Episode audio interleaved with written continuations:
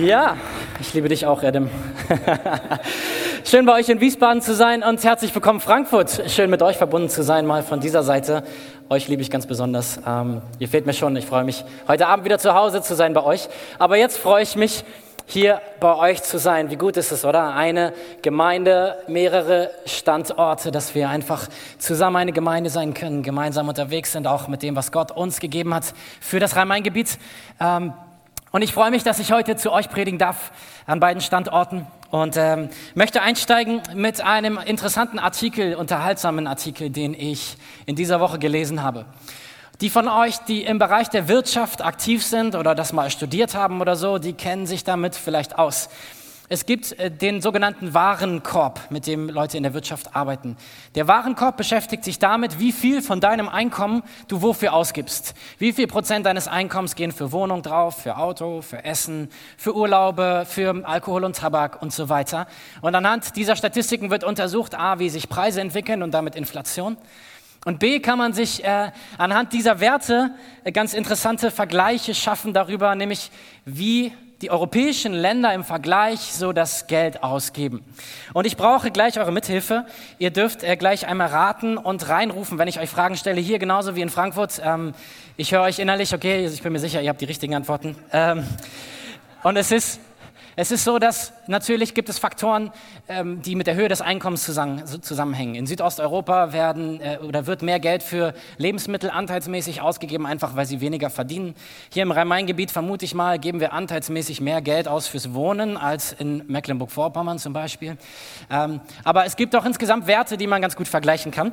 Und äh, ich werde euch gleich mal ein paar Fragen stellen, was ihr denkt, welches Land jeweils in einer bestimmten Kategorie Spitzenreiter ist, okay? Und dann äh, brauche ich, dass ihr reinruft, okay, an beiden Standorten. Erster Punkt. Was glaubt ihr, welches Land in Europa prozentual gesehen ist Spitzenreiter, wenn es um das Thema Kleidung und Schuhe geht? Italien, Frankreich, Italien, okay. Also es ist tatsächlich so, mit 9% ihres Einkommens, kannst du mal überlegen, wie viel das bei dir ist, auf dem ersten Platz ist Italien. Ähm, ein Applaus unseren Italienern, deswegen sind die immer so gut angezogen und sehen so gut aus. Ähm, vielleicht sitzt du jetzt hier und denkst, hä, wie nur 10% Das ist, die Werte sind ein Durchschnittswert. Wir Deutschen liegen insgesamt bei 5% damit auf Rang 18. Zweite Kategorie. Was glaubt ihr, welches europäische Land gibt prozentual am meisten Geld aus in Restaurants, Pubs und Cafés? Frankreich, Schweden, England, Irland. Mit 13,4 Prozent geben am meisten Geld aus die Iren, also Irland. Die nächste Frage ist verboten für die, die hier schon im ersten Gottesdienst waren. Was glaubt ihr, welches Land in Europa gibt am allermeisten Geld aus für Fahrräder? Die einmütige Antwort ist richtig, es sind die Niederlande. Genau. Welches Land, damit wird es schon schwerer, gibt das meiste Geld aus für Autos? Deutschland? Innerhalb von Schweiz? Es ist ein bisschen schwer drauf zu kommen. Ähm, mit 6,4 Prozent des monatlichen Einkommens geben das meiste Geld aus für Autos die Menschen in Luxemburg. Okay. Und als letztes die Kategorie, was glaubt ihr, welches Land in Europa am meisten Geld ausgibt für Bücher, um Bücher zu kaufen? Schweden, Dänemark, Norwegen. Es sind mit 2,5 Prozent, äh, es ist die Slowakei. Also die Slowakei, Deutschland ist in der Kategorie immerhin auf Platz 4, ähm, europaweit gesehen. Aber es gibt zwei Kategorien, in denen, Europa, äh, Europa, in denen Deutschland in Europa den ersten Platz äh, abräumt. Und weil ich die Kategorien so bezeichnend fand und sie so gut zu meiner Predigt passen, ähm, habe ich euch diesen Artikel mitgebracht. Das erste von beiden sind Pauschalreisen. Die Deutschen geben am meisten Geld aus für Pauschalreisen. Wer hätte das gedacht, oder? Wir lieben unseren Urlaub in Mallorca oder in Südfrankreich oder wo auch immer wir gerne hinfliegen. Und das Zweite dürfte uns eigentlich genauso wenig überraschen. Wir Deutschen geben europaweit gesehen am meisten Geld aus für Versicherungen. Ähm, Im Vergleich europaweit gesehen geben wir am meisten Geld aus. Wir versichern uns gegen alles Mögliche oder wir versichern alles Mögliche, unser Haus, unser Auto, unsere Gesundheit, unsere Zähne und Augen vielleicht ganz speziell, unsere Ehe und was man nicht noch so alles versichern kann. Und äh, das sagt ja auch ein bisschen was über uns aus, finde ich. Also ähm, wir lieben die Sicherheit, wir lieben es, das Risiko abzuwägen und uns zu schützen vor dem Risiko, was nicht kalkulierbar ist. Ähm, und das Problem ist nur, dieses Leben ist immer irgendwo unsicher. Oder? Man kann sich nicht gegen alle Risiken absichern. Du kannst nicht dich gegen jede Eventualität absichern. Irgendein Risiko bleibt in diesem Leben immer bestehen. Und das, was wir gerne tun, ist uns dann abzusichern gegen das, was wir absichern können. Ähm, und dann versuchen wir alles andere so ein bisschen auszublenden, weil wir wollen uns ja am Leben freuen, oder? Wir wollen ja ein schönes Leben haben. Deswegen blenden wir aus, was passieren könnte. Die Sache ist nur, in diesem Leben braucht es nur eine Sekunde, damit sich eigentlich alles verändert. Einen Sekundenschlaf von dem Autofahrer, der dir gegenüber sitzt oder der dir auf der entgegengesetzten Fahrbahn entgegenkommt. Es braucht einen technischen Defekt bei dem Fahrzeug, mit dem du unterwegs bist, einen dummen Fehler, den jemand macht und unser Leben ist von einem Moment auf den anderen verändert. Und das ist eine Realität in diesem Leben, der wir uns stellen müssen. Wir können unser Leben auf zwei Art und Weisen leben. Entweder wir blenden das aus und sagen, Hauptsache ich habe Spaß, ich sichere das ab, was ich absichern kann und der Rest, der wird schon nicht passieren. Oder ich sage, okay, ich erkenne das Risiko an und es ist irgendwie Teil des Lebens. Und was mache ich dann mit dieser Unsicherheit, die bleibt? Und das ist mein Thema heute für uns.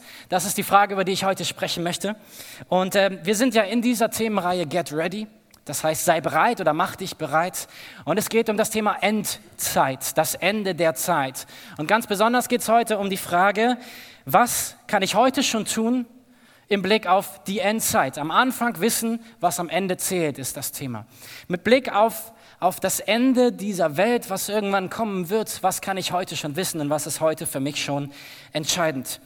Und es ist eine Wahrheit, die alle Christen weltweit verbindet, dass wir glauben, dass Gott diese Welt geschaffen hat und dass er ihr einen Endpunkt gesetzt hat. Er hat diese Welt gemacht und es gab einen Anfang und genauso wird es ein Ende dieser Welt geben. Himmel und Erde werden nicht für immer in der Form, in der sie sind, existieren. Es ist Teil des Glaubensbekenntnisses, das alle Christen weltweit teilen. Jesus ist aufgefahren in den Himmel zu Rechten Gottes, des allmächtigen Vaters. Und von dort wird er kommen, zu richten die Lebenden und die Toten. Also Jesus wird eines Tages wiederkommen und es wird ein Ende dieser Welt geben und ein Gericht. Das verbindet uns als Christen und deswegen war uns dieses Thema auch so wichtig, dass wir sagen, okay, wir wollen uns mit dem beschäftigen. Was heißt denn das für uns jetzt heute hier, dieses ganze Thema der Endzeit? Und ähm, vor zwei Wochen sind wir eingestiegen in das Thema. Hier äh, in Wiesbaden hat das JP gemacht mit seiner Predigt, in Frankfurt war das Antonio. Und wir haben einen Text aus Matthäus 24 angeschaut und in den möchte ich nochmal gemeinsam mit uns allen einsteigen. Matthäus 24 ab Vers 3. Später saß Jesus am Hang des Ölbergs. Seine Jünger kamen zu ihm und fragten, wann wird all das geschehen? Und wird es vorher ein Zeichen geben, das deine Wiederkehr und das Ende der Welt ankündigt? Jesus antwortete ihnen, lasst euch von niemandem etwas weismachen. Viele werden in meinem Namen auftreten und behaupten, ich bin der Christus und sie werden viele irreführen. Überall werden Kriege ausbrechen, aber habt keine Angst. Lass uns das mal zusammen sagen, hier Wiesbaden, Frankfurt, okay? Aber habt keine Angst. Diese Dinge müssen geschehen, doch das Ende wird noch nicht unmittelbar darauf folgen. Völker und Königreiche werden sich den Krieg erklären. In vielen Teilen der Erde wird es Erdbeben geben und es wird zu Hungersnöten kommen. Doch all das wird erst der Anfang der Schrecken sein, die auf euch zukommen. Ihr werdet verhaftet, verfolgt und umgebracht werden. Auf der ganzen Welt wird man euch hassen, weil ihr euch zu meinem Namen bekennt. Viele werden sich von mir abwenden und einander verraten und hassen. Viele falsche Propheten werden auftreten und die Menschen täuschen. Die Gesetzlosigkeit wird immer mehr Überhand nehmen und die Liebe wird bei vielen erkalten. Doch wer bis zum Ende durchhält, der wird gerettet werden. Und die Botschaft vom Reich Gottes wird auf der ganzen Welt gepredigt werden, damit alle Völker sie hören und dann erst wird das Ende kommen. Weiter ab Vers 35. Himmel und Erde werden vergehen, doch meine Worte bleiben ewig. Niemand kennt den Tag oder die Stunde, in der diese Dinge geschehen werden. Nicht einmal die Engel im Himmel und auch nicht der Sohn, nur der Vater weiß es. Himmel und Erde werden vergehen. Das ist etwas, was Jesus einfach so als Fakt in den Raum stellt. Er sagt, es ist so. Himmel und Erde werden irgendwann zu Ende sein. Und dann wird diese Welt nicht mehr existieren. Und zwei Dinge, die äh, JP und Antonio in ihren Predigten für uns rausgearbeitet haben, sind die folgenden, die ich nochmal zur Erinnerung aufgreifen will. Erstens, diese Welt, sie wird irgendwann aufhören zu existieren, aber niemand weiß den Zeitpunkt, außer der Vater im Himmel. Nicht mal die Engel wissen es, nicht mal Jesus weiß den Zeitpunkt. Der Vater im Himmel ist der Einzige, der den genauen Tag weiß. Das bedeutet für uns im Umkehrschluss, dass das Entscheidende nicht ist, dass wir ausrechnen, wann der genaue Tag ist, dass Jesus wiederkommt, sondern dass wir bereit dafür sind, jeden Tag, dass er wiederkommen könnte. Das ist das, worum es geht. Viele Leute haben im Laufe der zwei, letzten 2000 Jahre versucht, den Tag auszurechnen. Alle lagen bis jetzt falsch. Ähm, das sagt uns ja auch was. Das Zweite ist dann, worum geht es denn dann? Es geht um das, was hier in dem Text ausgedrückt ist in Vers 14. Jesus wird erst dann wiederkommen, wenn alle Völker die Botschaft von Jesus Christus gehört haben. Und das ist der Auftrag, den Jesus mit diesen Worten verbindet, äh, mit diesem ganzen Text. Er sagt, eure Aufgabe, weil diese Welt irgendwann ein Ende hat, ist, dass ihr von mir erzählt in der Zeit, in der ihr bleibt, in der ganzen Welt. Alle sollen es hören, überall, wo sie leben, überall, wo sie sind, soll von mir erzählt werden. Heute möchte ich anknüpfen in diesem Text und nochmal auf ein paar andere Aspekte eingehen. Es gibt in diesem Text ja ein paar echt krasse Ankündigungen, wenn man sich den so durchliest. Lies den mal so für dich, für dein Leben. Viele werden kommen und versuchen, falsche Lehren über Gott zu verbreiten. Es wird Kriege geben, Erdbeben, Hungersnöte. Und das wird erst der Anfang der Schrecken sein. Ihr werdet verhaftet, verfolgt, getötet. Die Gesetzlosigkeit wird zunehmen und den Juden, mit denen Jesus dort spricht, sagt er, der Tempel, den ihr hier seht, der wird einstürzen und ihr betet besser, dass ihr, wenn das passiert, äh, wenn der eingerissen wird, dass ihr dann nicht gerade schwanger seid oder auf den Feldern oder so. Das ist ja nicht ein Text, wo man jetzt so laut Amen ruft und sagt, ja Gott, das möchte ich erleben, das will ich für mein Leben erleben. Aber Jesus sagt auch eins, und das ist eigentlich das Entscheidende in dieser ganzen Passage. Das ist der Satz, den ich euch vorhin habe wiederholen lassen. Aber habt keine Angst. Man bräuchte diesen Satz ja nicht, wenn es nichts gäbe, wovor man Angst haben müsste, oder? Wenn dein Leben immer easy wäre, wenn alles easy going wäre, wenn es keinen Ärger gäbe, wenn es keinen Stress gäbe. Wofür bräuchte man dann diese Aussage von Jesus, habt keine Angst? Ähm, es wird Verfolgung geben, es wird Kriege geben, es wird Hungersnöte geben, aber all das sind Zeichen für eine Sache und das ist das, worum es mir heute geht. All das sind Zeichen dafür, dass du nicht für diese Welt gemacht bist. Dass wir all das in dieser Welt erleben, schreit geradezu laut in uns, dass wir für einen anderen Ort gemacht sind, dass es eine andere Realität geben muss, für die wir da sind, oder? Dass es einen Gott gibt, der einen Ort für uns vorbereitet hat, an dem all das nicht mehr ist, was uns hier so viel Mühe macht. Und das ist das, worüber Jesus hier auch redet. Er sagt, diese Welt ist nicht das Ziel deiner Existenz. Sie ist eine Durchgangsstation auf dem Weg in dein ewiges Ziel.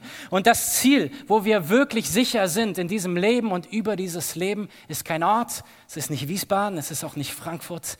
Das Ziel unseres Lebens hier und jetzt und über das Leben hinaus ist eine Person und ihr Name ist Jesus Christus.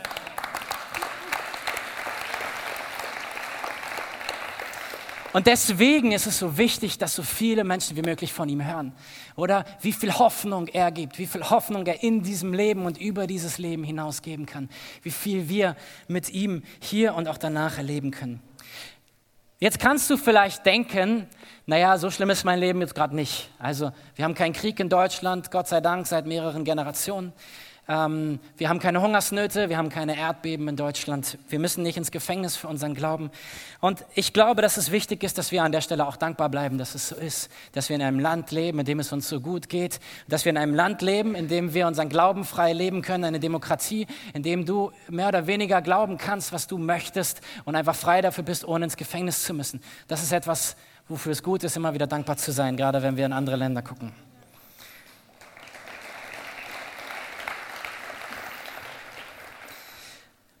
Und gerade weil es uns so gut geht, sind wir aber in der Gefahr, manchmal auszublenden, dass dieses Leben aber trotzdem auch für uns nicht, nicht endgültig und nicht sicher ist.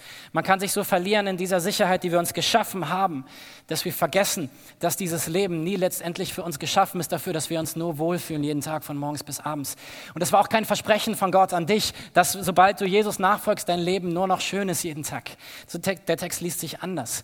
Und um diesen Text richtig zu verstehen und verstehen zu können, was er für unser Leben bedeutet, müssen wir verstehen, an wen er gerichtet ist. Er ist gerichtet an Menschen, die in Lebenssituationen stehen, die sich unterscheiden von unserer. Das sind Menschen, für die das Alltag ist, wovon er hier spricht. Ähm, und wir müssen eigentlich in unserem Land gar nicht so weit zurückgucken. In unsere Großelterngeneration vielleicht Menschen, die, ähm, die wegen ihres Glaubens schon Druck erlebt haben oder Verfolgung oder Tod, ähm, Hungersnöte und Kriege. All das ist ja auch in unserem Land gar nicht so lange her. Verfolgung. Wir waren als Team vor kurzem bei Open Doors. Für die, die Open Doors nicht kennen, das ist eine geniale Organisation, die hier in der Nähe eine ihre Zentralen hat, ihre Deutschlandzentrale hat. Und die machen eine unglaubliche Arbeit darin, dass sie sich einsetzen für Menschen, die verfolgt werden weltweit in unterschiedlichen Ländern, einfach nur, weil sie an Jesus Christus glauben. Und wir waren dort und sie haben uns mit hineingenommen in ihre Arbeit und es hat nachhaltig Spuren hinterlassen bei mir und ich glaube bei uns allen. Und die Geschichten, die sie erzählen, sind herzzerreißend. Das sind Geschichten von Menschen mitten im 21. Jahrhundert, die von zu Hause weg verhaftet werden, aus ihren Familien gerissen werden, verhört werden, im Gefängnis landen, teilweise sterben aus nur einem einzigen Grund, weil sie sagen, ja, ich glaube an Jesus Christus und er ist der Herr meines Lebens. Deswegen werden sie hinausgerissen aus Gemeinden, aus Familien und dann werden sie verhört und ihnen wird gesagt, ihr könnt hier sofort wieder rauskommen, nach Hause zu euren Familien und wir lassen euch in Ruhe. Dafür musst du nur eine Sache machen. Du musst Jesus verfluchen und aufhören, diesen Glauben zu leben. Ganz einfach, nur eine kleine Sache, die du tun musst. Das ist Verfolgung und sie ist real im 21. Jahrhundert. Und was glaubst du, wie die Worte, die Jesus hier gesprochen hat, wie sie bei den Menschen ankommen, die deswegen im Gefängnis sitzen, oder? Wenn sie lesen, dass Jesus sagt, hab keine Angst, ich weiß schon, es wird die Zeit kommen, da werdet ihr im Gefängnis stehen für mich. Kriege, Kriege waren und sind eine Realität in unserer Welt, in Europa Gott sei Dank gerade nicht. Aber der Syrienkrieg hat jetzt schon über 500.000 Todesopfer gefordert. Er scheint gerade in die nächste Runde zu gehen, so wie es aussieht. Was glaubst du, wie es einem Christen in Syrien geht, der in der Kirche sitzt, die vom ISIS abgefackelt wurde, wenn er diese Worte von Jesus liest und sagt, hab keine Angst. Naturkatastrophen, Erdbeben in dieser Welt. Wir hören immer wieder Geschichten von Erdbeben, von Überschwemmungen, von äh, Vulkanausbrüchen. Was denkst du, wie es Leuten geht, deren Haus durch ein Erdbeben zerstört wurde, wenn sie lesen, dass Jesus sagt, ja, es ist ein Zeichen der Zeit, es ist, ich, ich weiß schon, dass es passieren wird. Ich bin davon überzeugt, dass diese Worte so viel Macht haben, Hoffnung zu geben. Menschen, die in solchen Situationen stecken, oder? Hoffnung und Perspektive über das Jetzt hinauszugeben. Warum? Weil Jesus schon vor 2000 Jahren wusste, dass es dazu kommt. Und was sagt mir das hier? Dass er in Kontrolle ist. Er wusste schon, was passiert. Er ist doch heute nicht überrascht über das, was passiert. Er wusste schon damals, was passiert. Das heißt, er weiß heute, was passiert. Das heißt, er ist in Kontrolle über das, was in dieser Welt geschieht. Nichts geht an ihm vorbei. Und das ist das, was Hoffnung gibt und weshalb Jesus sagt, hab keine Angst. Ich bin in Kontrolle. Ich bin da und ich sehe, was passiert. Und es sagt uns auch, dass diese Welt mit all dem Leid, mit all dem, was dazugehört, eine Durchgangsstation ist und bleibt. Und für mich ist es das, was der Apostel Paulus meint, wenn er sagt, Christus ist mein Leben, Sterben ist mein Gewinn. Ich liebe es hier zu leben auf diesem Planeten, aber am Ende ist mein Ziel noch woanders. Ich liebe diese Zeit, die mir hier gegeben ist und ich gestalte sie und ich liebe mein Leben und ich will es mit Christus hier leben. Aber am Ende wird irgendwann der Tag kommen, da ist mein Leben und diese Welt zu Ende und dann werden wir bei dem sein, für den wir alle geschaffen sind, bei Christus.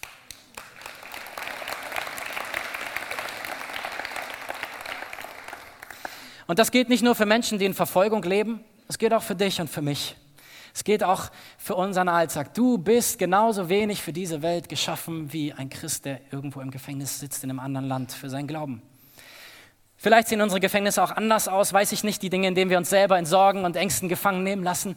Aber so oder so, die Dinge, die, die, die wir in dieser Welt erleben, sie sind vorübergehend. Sie sind eine Momentaufnahme. Und Gott hat eine Lösung dafür geschaffen, schon längst. Genau das ist doch die Botschaft, die wir als Christen glauben. Vor vielen, vielen Jahren hat Gott diese Welt gemacht. Er hat uns Menschen hineingesetzt.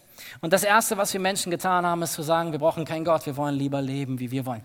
Wir brauchen niemanden, der uns sagt, was wir zu tun und zu lassen haben. Und dann haben wir angefangen, unser Leben so zu leben. Und das ist das, was die Bibel Sünde nennt. Egoistisch mein Leben, für das zu leben, einfach was ich will, ohne zu fragen nach dem, was Gott will oder was anderen gut tut oder nicht. Ähm, und genau damit haben die Probleme in der Welt angefangen. dass Menschen selbstsüchtig handeln, dass Menschen zerstören, dass Menschen Kriege führen, dass Menschen gierig sind, dass Menschen ähm, andere ungerecht behandeln, Menschen zetteln Kriege an, Menschen verfolgen Menschen, Menschen tun Böses in dieser Welt, weil es das ist, was Sünde mit dem Leben von Menschen macht. Ohne Gott zu leben, kann es dazu führen, schlechte Dinge zu tun. Und ich behaupte einfach mal, jeder von uns, jeder von uns ist in der Lage dazu, schlimme Dinge zu tun, wenn die Umstände richtig sind. Weil es das ist, was Sünde mit uns tut. Jeder Mensch ist in der Lage dazu, schlechte Dinge zu tun. Aber Gott lässt uns mit diesem Problem Sünde nicht allein, sondern er schickt seinen einzigen Sohn in diese Welt. Er lässt seinen Sohn an ein Kreuz nageln von diesem Menschen. Und in dem Moment zahlt er den Preis für unsere Fehler, für unsere Schuld, damit wir leben können. Er nimmt die Macht dieser Sünde, die so eine zerstörerische Kraft hat in dieser Welt, und er setzt ihr ein für alle Mal den Stoppzeichen und sagt, die Sünde und der Tod, sie sind besiegt, weil Jesus am Kreuz gestorben ist. Und das ist die Realität, mit der wir leben. Das ist die Realität, in der wir leben, dass unser Gott all das schon besiegt hat. Und wir sehen es jetzt schon in dieser Welt, erleben es in unserem Leben immer wieder, in dem, wo wir ihn erleben. Und wir werden es eines Tages mit eigenen Augen sehen und dann zu 100 Prozent, dass wir an dem Ort sein werden, an dem es keinen Schmerz gibt, keine Krankheit, kein Leid, kein Krieg, keine Erdbeben, keine Verfolgung und kein Tod. Das ist der Ort, für den du geschaffen bist. Das ist der Ort, für den ich geschaffen bin. Und ich glaube, das ist eine Botschaft, die, die kann dieser Welt Hoffnung geben. Sie kann dieser Welt Hoffnung geben, mitten in Unruhen, mitten in Kriegen, mitten in schwierigen Situationen. Und äh, auch uns, auch uns in diesem Leben, was wir gerne so sicher hätten. Was bedeutet das jetzt ganz praktisch für dein Leben, für mein Leben, ähm, was wir hier lesen? Ich habe euch ein Beispiel mitgebracht, das habe ich bei einem anderen Prediger gesehen, das hat mich sehr inspiriert, weil ich finde, dass es das sehr gut illustriert. Und dazu steigen wir erstmal kurz in den Text ein, in Philippa 3. Äh, der Apostel Paulus schreibt an die Gemeinde in Philippi.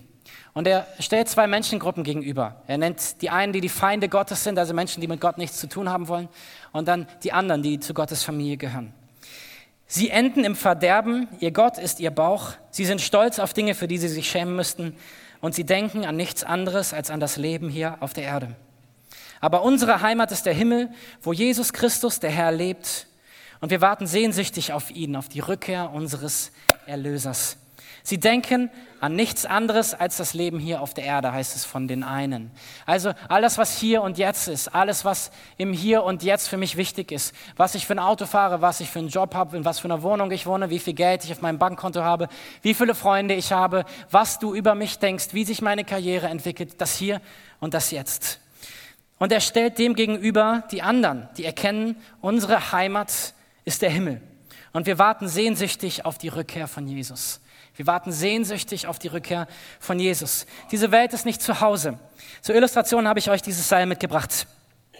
Stellt euch vor, dieses Seil wäre ein, ein Zeitstrahl, okay, eine Zeitlinie. Das ist die ewige Vergangenheit und das hier ist die ewige Zukunft. Und ähm, dieser rote Abschnitt ist die Geschichte dieser Welt. Ewige Vergangenheit, ewige Zukunft, die Geschichte dieser Welt. Gott hat die Welt geschaffen er hat Menschen hineingesetzt und hat den Startschuss gegeben und sagt, kümmert euch um diesen Planeten. Haben wir mehr oder weniger gemacht. Und äh, einige Zeit später kommt Abraham in diese Welt. Noch eine Zeit später König David. Noch einige Zeit später kommt dann Jesus auf diese Welt. Er stirbt am Kreuz. Das Zeitalter der Kirche beginnt. Und dann geht es weiter mit der Kirchengeschichte. Die Kirche breitet sich aus weltweit. Es kommt zur Reformation. Ähm, es kommt zum, ins 20. Jahrhundert so langsam und irgendwo, sagen wir mal, hier bist du geboren, okay? Auf diesem Zeitstrahl. Hier bist du, hier ist die ewige Vergangenheit, hier ist die ewige Zukunft, das ist die Geschichte der Welt und hier bist du und ich. Hier, dieser Punkt. Das ist der Grund, warum die Bibel davon spricht, dass unser Leben wie ein Hauch ist, der vergeht, oder? Dass unser Leben so schnell geht, wie es gekommen ist. Dass im, im Vergleich auf diese Ewigkeit vieles vielleicht doch eigentlich weniger wichtig ist, als wir es manchmal machen? Wie oft beschäftige ich mich, ganz ehrlich, also ich spreche jetzt von mir, ich weiß, ihr seid, ihr seid da besser, aber wie oft hänge ich hier mit meinen Gedanken, mit meinen Sorgen, mit all dem, was ich in meinem Alltag, was mich nervt, was nicht funktioniert, ähm, was, was mich irgendwie stört und ich bin schon wieder zu spät und irgendwie hat das nicht funktioniert und keine Ahnung, was man noch so für Fragen hat. Ich habe nichts anzuziehen oder ähm, keine Ahnung, das Wetter ist schlecht, es wird Herbst und womit man sich dann so äh, die, die, die Zeit rumschlägt. Und so kann dieses Hier und Jetzt, so dieser, sag mal, dieser kleine Abschnitt, der kann für uns so wichtig werden. Aber die Frage ist, das, worüber ich mir hier und jetzt gerade so den Kopf zerbreche, wie viel ist es wert in zehn Jahren, in 100 Jahren, in 1000 Jahren und in der Ewigkeit irgendwo? Und die Frage ist doch, wenn es da nichts zählt, sollte es dann hier so viel zählen, wie es das tut? Ist nicht die Frage, wie viel von dem, was ich in meinem Leben tue, Wert hat über mein Leben hinaus, über diese Ewigkeit und für die Zeit, die ich für immer mit meinem Gott haben werde? Ich will mein Leben, mein Leben, mein Lebensabschnitt hier, die, den ich in dieser Welt haben darf, ich will ihn so leben, dass er Auswirkungen hat auf diese Zeit, auf die ferne Zukunft. Ich will, dass mein Leben ein Leben ist, was zählt, was einen Unterschied macht, was Bedeutung hat. Und was ist das, was zählt in der Ewigkeit bei Gott? Es ist ganz einfach. Es ist, wie du liebst. Es ist, wie du Menschen behandelst. Es ist, wie viel Menschen du Hoffnung gibst. Es ist, wie du deinen Ehepartner behandelst. Es ist, wie viel Zeit du mit deinen Kindern verbringst. Es ist, wie viel Hoffnung Menschen auch durch dich erleben, dadurch, dass sie Jesus kennenlernen durch dein Leben, oder? Wie viele Menschen kennenlernen, dass es dann einen Retter gibt für ihr Leben. Und anstatt mich immer wieder zu fragen, ähm, so was, was, was ist wichtig hier und jetzt, will ich mich fragen, was, was wäre wichtig dann? Was zählt über mein Leben hinaus? Und ich weiß, dass es ein bisschen abstrakt ist, okay? Es ist ein bisschen abstrakt, mich damit auseinanderzusetzen, was ist von dem, was ich jetzt tue, nach meinem Tod noch was wert. Aber ich finde es wichtig, dass wir unser Leben immer wieder in die richtige Perspektive rücken. Dieser Gott, der vor 2000 Jahren schon wusste, was heute passiert, er weiß auch genau, was in deinem Leben jetzt gerade geschieht. Und diese Welt, sie ist auch für dich eine Durchgangsstation in dein ewiges Zuhause. Und er verspricht dir, dass dort all der Mist, den wir in unserem Leben erleben, ein Ende haben wird. Paulus drückt das im zweiten Korintherbrief so aus, 2. Korinther 4, Vers 18. Wir richten unseren Blick nicht auf das, was wir sehen, sondern auf das, was jetzt noch unsichtbar ist. Denn das Sichtbare ist vergänglich, aber das Unsichtbare ist ewig. Dieses Leben, es wird an so vielen Stellen für dich nicht sicher sein. Und wenn wir so leben, wie Jesus das sagt, ne, wenn wir sagen, okay, Jesus, wir glauben an dich, wir wollen für dich und mit dir unterwegs sein, dann verspricht er uns sogar, dass es Ärger gibt. Ist total beruhigend. Jesus sagt, hey, wenn ihr an mich glaubt, dann wird es Dinge geben, die werden herausfordernd sein. Aber habt keine Angst. Ich bin bei euch in der Welt. Ich habe die Welt überwunden und ich gebe euch ähm, die Kraft dazu, dieses Leben zu leben. Und dann geht es auch nicht darum, dass man im Chaos versinkt, weil diese Welt so schwierig ist. Ein paar der Zeugnisse, die wir gehört haben bei Open Doors über Christen, die dann im Gefängnis sitzen und so, die sind so glaubensvoll, so hoffnungsvoll so voller Perspektive, dass ich mich schäme, worüber ich mir manchmal so Sorgen mache in diesem Leben. Und ich glaube, das ist eine wichtige Lektion zu verstehen, wie, wie, wie gut es uns geht, weil wir Jesus in diesem Leben haben. Und wenn Jesus wiederkommt, und das ist die Verbindung zu unserer Themenreihe Get Ready, was wird Jesus sagen darüber, wie wir unser Leben gelebt haben? Wie wir unser Lebenshaus gebaut haben. Das ist ein Text, den Paulus nutzt im 1. Korinther 3. Und damit möchte ich gleich dann zum Ende kommen. 1. Korinther 3, die Verse 9 bis 15. Wir arbeiten Hand in Hand an derselben Sache als Menschen, die zu Gott gehören. Ihr seid Gottes Acker, sein Bauwerk, nicht unseres. Aufgrund der besonderen Gnade, die Gott mir schenkte, habe ich als weiser Bauherr das Fundament gelegt. Nun bauen andere darauf auf.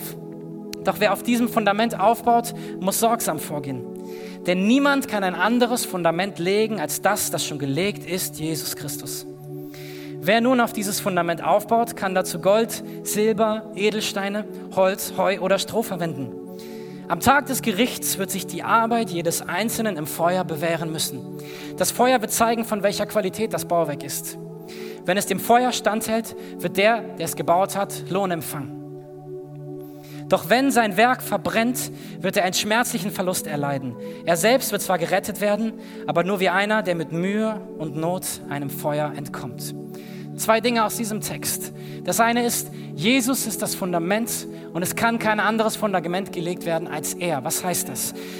Unser Lebenshaus als Christen können wir nur darauf aufbauen, auf das, was Jesus für uns getan hat. Die Bibel sagt, wer an Jesus glaubt, der ist gerettet. Der hat ewiges Leben. Der gehört zu Gottes Familie. Wer glaubt an Jesus, an seinen Tod und seine Auferstehung, der ist für immer gerettet und safe. Und dieses Fundament kann und darf auch niemand verändern. Daran kann niemand etwas rütteln.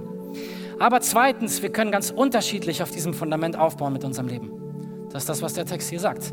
Du kannst dein Leben ganz unterschiedlich auf dem aufbauen, was Jesus für dich getan hat.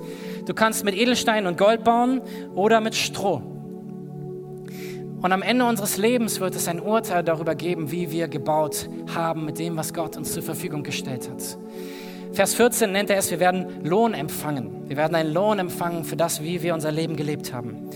Und das Lebensgebäude von manchen, manchen wird offensichtlich stark sein und groß und fest. Und ich glaube, dass wir das als Menschen vielleicht gar nicht beurteilen können. Vielleicht können wir für jemanden vom Außen gar nicht aus ansehen, wie sein Lebensgebäude tatsächlich steht. Deswegen spricht Gott das Urteil und das ist auch gut, oder? Ähm, und es gibt manche, deren Häuser werden vielleicht einigermaßen stehen bleiben. Und dann gibt es die, von denen Paulus spricht und sagt, ihre Lebenshäuser werden krachen, zusammenstürzen unter diesem Urteil Gottes. Ähm, und das ist irgendwie krass. Es ist auch ein krasser Text, finde ich. Aber man muss es so sehen. Es geht um Belohnung, nicht um Bestrafung. Hier ist nicht die Rede davon, dass die, die schrecklich gebaut haben, von Gott Hiebe bekommen, sondern dass die, die gut gebaut haben, von Gott Belohnung bekommen. Es geht um das Positive, es geht um diesen Aspekt von, ja, ich will mein Leben so leben, dass, dass es Wert hat für Gott, dass es Wert hat für Ewigkeit, Wert hat für seine Sache. Ähm, und im Himmel wird es auch keinen Neid geben. Das heißt, jeder wird ein Urteil empfangen, wo alle anderen sagen, ja, das, das ist richtig so. Dass diese Person so belohnt wird, das ist richtig, das ist korrekt, weil sie hat ein Leben gelebt, das hatte Wert.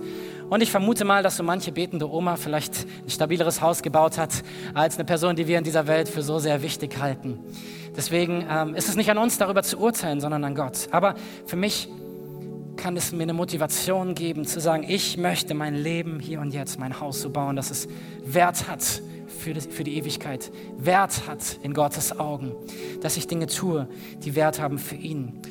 Und ich sag mal so, weder Jesus noch Paulus noch ich wollen dich jetzt heute hier in die Midlife Crisis stürzen oder in den Burnout, okay? Es geht nicht darum, dass du dein Leben über Bord wirfst, dass du sagst, alles, was ich bisher getan hatte, hat keinen Wert, dass du jetzt deinen Job kündigst und dein Auto verkaufst und in die Mission gehst, sondern es geht um die vielen kleinen Entscheidungen, die du in deinem Leben triffst und die ich in meinem Leben treffe.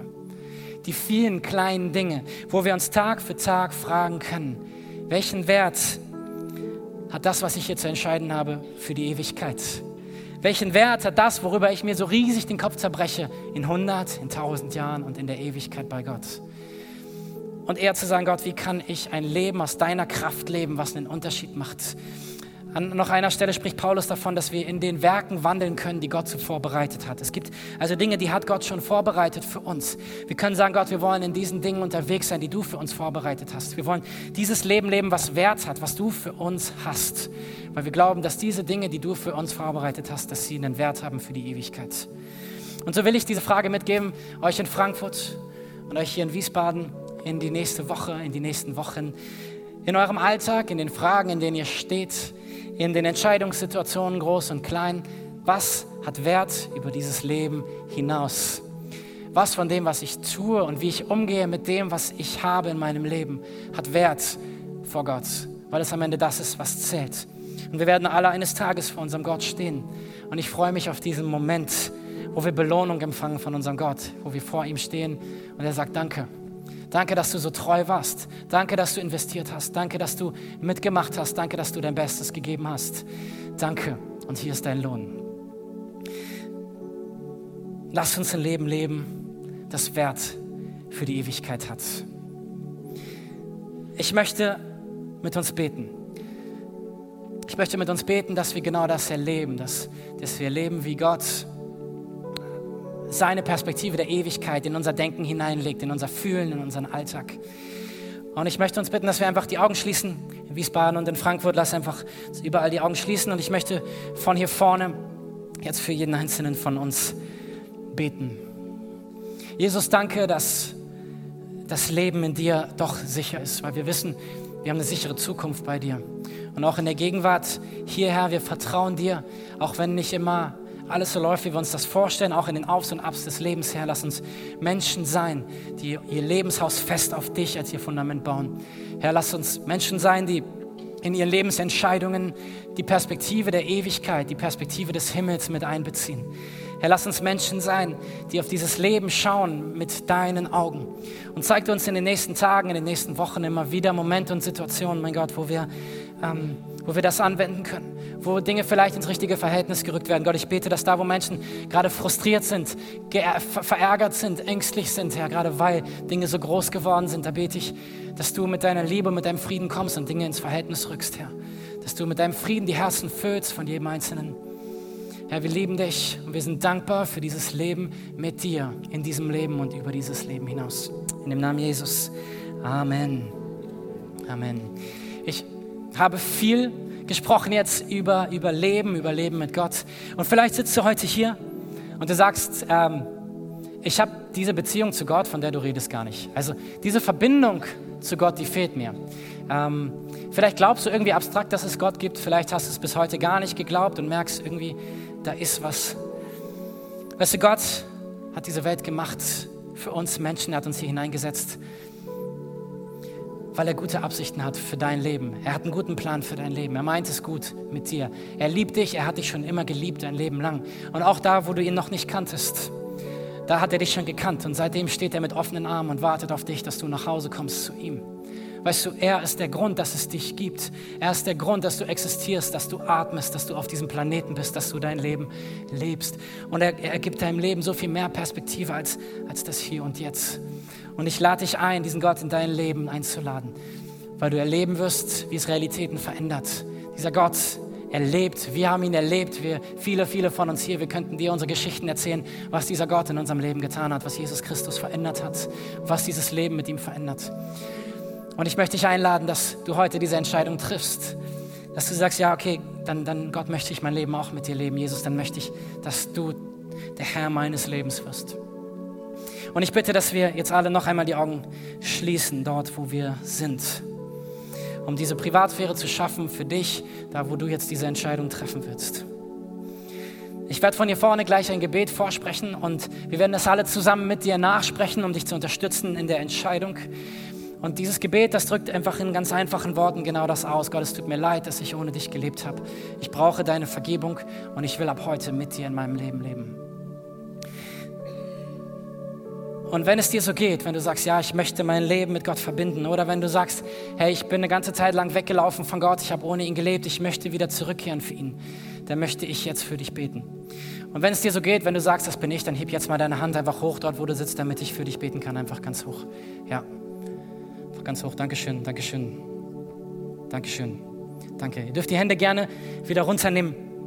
Und äh, ich werde jetzt von hier vorne ein Gebet vorsprechen. Und wir werden es alle zusammen mit dir danach sprechen. Jesus, danke, dass du mich liebst. Danke, dass du für mich in diese Welt gekommen bist und für meine Schuld am Kreuz gestorben bist. Es tut mir leid, dass ich bis jetzt ohne dich gelebt habe. Bitte vergib mir meine Schuld. Komm du in mein Leben. Schenk mir dein ewiges Leben. Und sei du ab heute mein Gott und mein Herr. Amen. Amen. Lass uns mal zusammen aufstehen, dir noch einen Applaus geben für diese Entscheidung und nochmal in den Song einsteigen.